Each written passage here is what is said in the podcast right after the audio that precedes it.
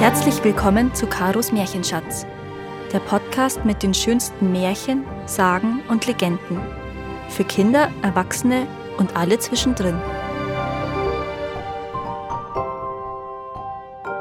Der verzauberte Fiedler.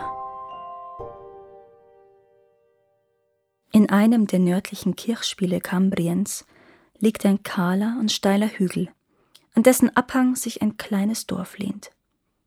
In der Mitte dieses Felsens ist eine Höhle mit Vorsprüngen, so rau und schroff wie der Hügel selbst, in den sie sich öffnet. Von hier aus sollen nun an die tausend Ströme zu Marschen und Mooren unterirdisch dahinfließen, und das heißt, wer sich dieser Höhle bis auf fünf Schritte nähert, der sei unrettbar verloren. Dieser Glaube ist sehr verbreitet, denn rings um die Höhle her wächst das Gras so dick wie in den Urwäldern von Nordamerika. Ein menschlicher Fuß ist hierher gewiss seit Jahrhunderten nicht gekommen.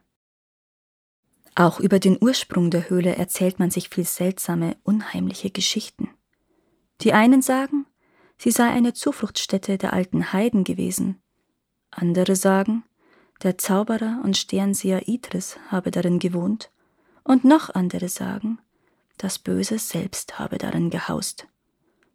Aber nicht bloß die Menschen, auch die Tiere fürchten sich so sehr vor der Höhle, dass der Fuchs, wenn er gejagt wird, mit gesträubtem Haar umkehrt, wenn er der Höhle zu nahe kommt. Dann wollen aber auch die Hunde nichts mehr von ihm, wenn sie den Geruch der Höhle an ihm wittern.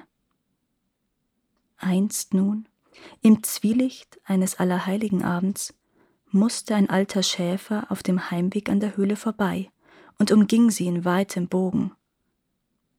Da auf einmal klang eine süße Melodie herunter, die an dem Felsen über der Höhle auf und nieder zu tanzen schien.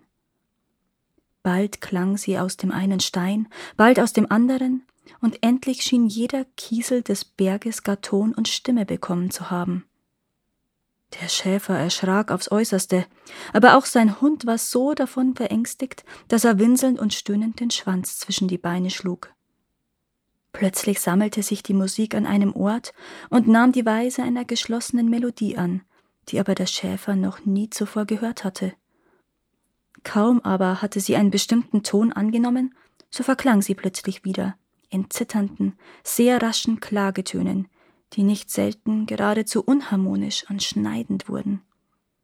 Und auf einmal erschien da dem Schäfer eine ihm wohlbekannte Gestalt. Sie trug eine Laterne vor sich in den Gürtel gebunden, spielte auf der Fiedel und tanzte dazu. Das ist Yolo Apio, rief der Schäfer aus. Ich erinnere mich noch, dass er einst vor vielen Jahren gewettet hat, er wollte den ganzen Hügel hinuntertanzen und dabei auf der Violine spielen. Er fürchtete sich nicht vor der Höhle, aber man hat ihn seitdem nie wieder gesehen. Kaum hatte der alte Schäfer das gesagt, als er zu seinem neuen Schreck bemerkte, dass Jolo ihn in den Zauberkreis hineingefiedelt und getanzt hatte. Er schrie und schrie, bis die entferntesten Berge widerhallten. Aber Jolo schien vollständig taub. Er schwenkte seinen Kopf und die Laterne nach wie vor und trieb dabei tanzend und fiedelnd, den Schäfer vor sich her. Da ging der Mond auf, und sie standen vor der Öffnung der Höhle, und nun konnte der Schäfer den armen Jolo sehen. Sein Gesicht war kreideweiß, seine Augen starrten, als wären sie gebrochen, und sein Kopf baumelte lose auf den Schultern. Sein Arm schien den Fiedelbogen zu bewegen, ohne dass Jolo noch ein Gefühl davon hatte. Der Schäfer sah ihn noch einen Augenblick am Rand der Höhle stehen, dann verschwand er. Aber es war, als ob er von hinten hineingezogen würde. Tage, Monate und Jahre vergingen, man hatte den armen Jolo fast ganz vergessen.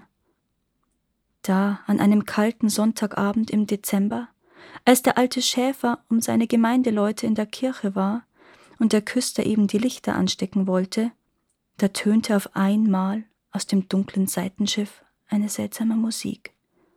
Sie wanderte hinüber nach dem Chor, starb dahin und ward bald nicht mehr von dem Rauschen des Windes zu unterscheiden, der durch die alte Kirche brauste, die ganze Gemeinde geriet in heftigen Schreck. Der alte Schäfer aber erkannte sogleich die Melodie wieder die vor Jahren Jolo an der Öffnung der Höhle gespielt hatte, und der Pfarrer des Kirchspiels zeichnete sie auf.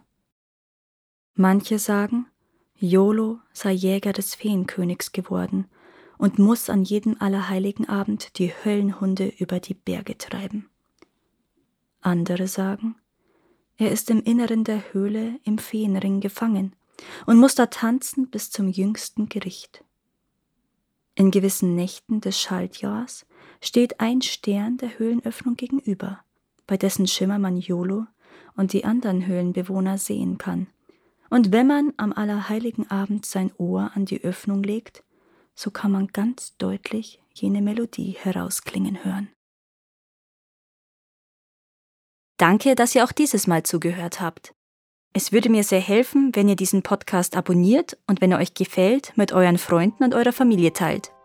Habt ihr Vorschläge oder Wünsche für weitere Geschichten? Dann schreibt mir. Meine Kontaktdaten findet ihr in den Show Notes. Bis zum nächsten Mal.